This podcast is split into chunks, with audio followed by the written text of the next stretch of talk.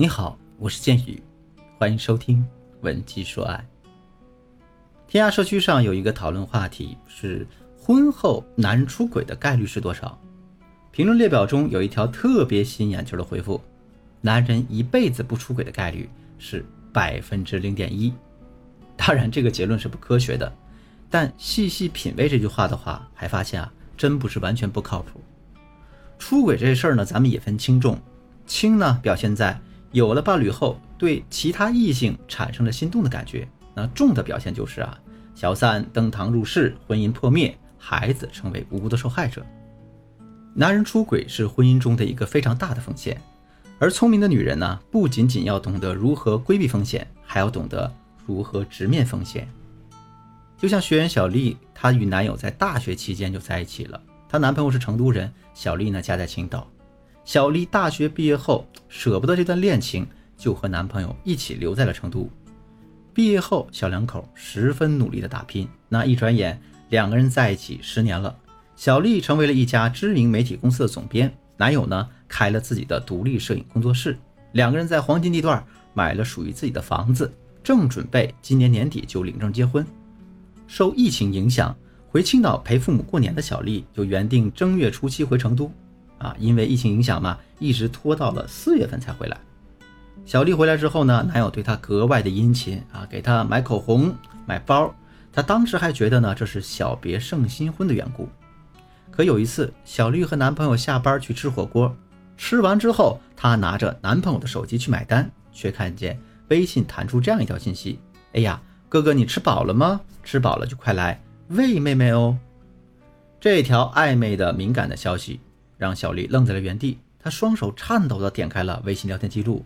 发现这两个人从疫情刚爆发的那个时候就开始频繁聊天了，每天问候早安晚安，一起打王者荣耀啊，聊心事。情人节那天还发了五二零的红包，可以说是言语暧昧，关系亲密，胜似热恋情侣。小丽就意识到啊，男友这算是出轨前兆，如果处理不好，这十年的感情就会鸡飞蛋打，这可不是她所期待的。但我们该如何将出轨的苗头掐死在摇篮之中呢？小丽把她的迷茫与疑惑告诉了闺蜜，那她的闺蜜是我们的老学员啊，就把我们介绍给了她。现在呢，我就以小丽的故事为例子，给大家分享两个实用的办法，教大家如何让出轨的男人或者有出轨预兆的男人乖乖回到你的身边。第一个办法是控制自己的情绪，避免极端行为。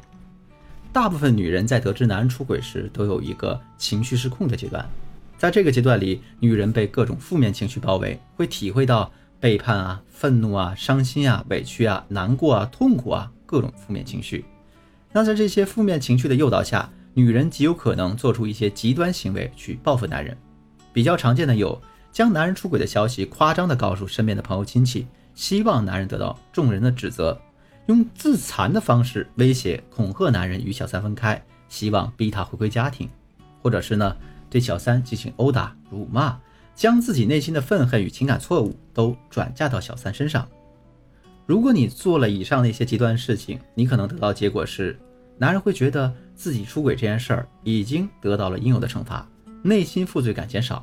第二呢，别人会觉得就是因为你这么强势可怕，才逼得男人出轨的，你的道德声援力量会大大的削弱。第三呢，你这是把男人往绝路上逼，这种情况下，男人往往会不顾一切的跟你对抗。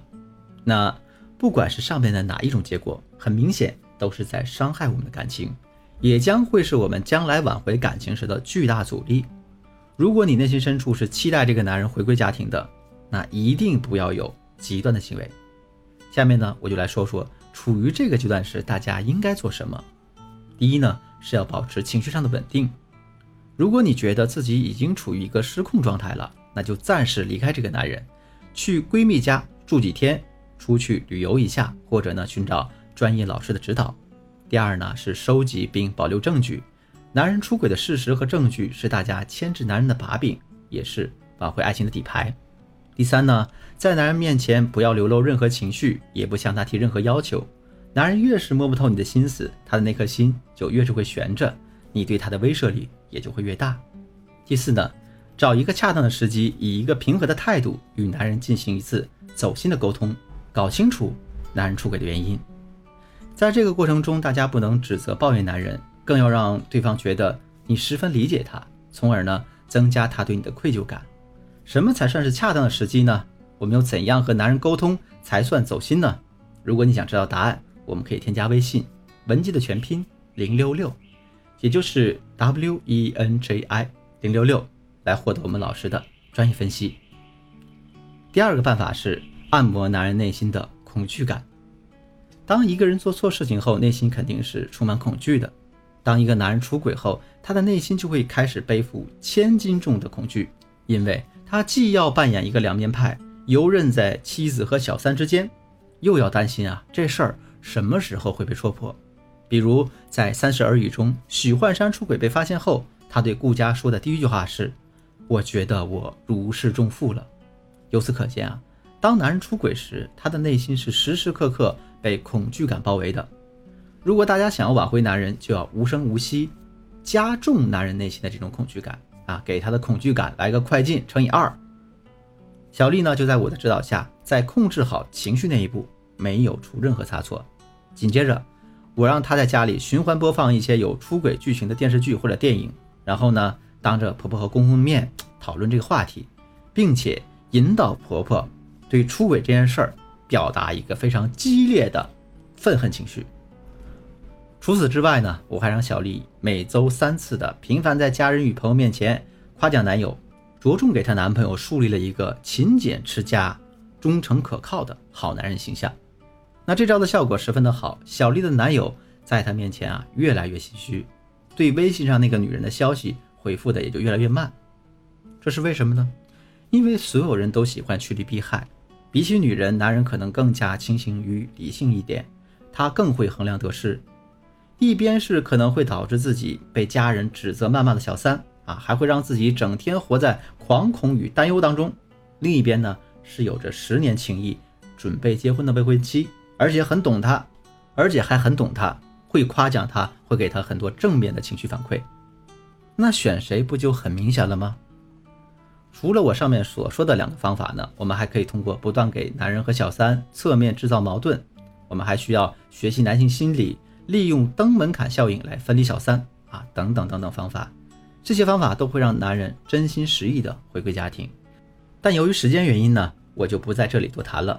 如果你想多学习一下这方面的内容，或者说呢你在情感中有其他的困难和疑惑，都可以添加我助理的微信文姬的全拼零六六，也就是 W E N J I 零六六来获取我们的专业指导。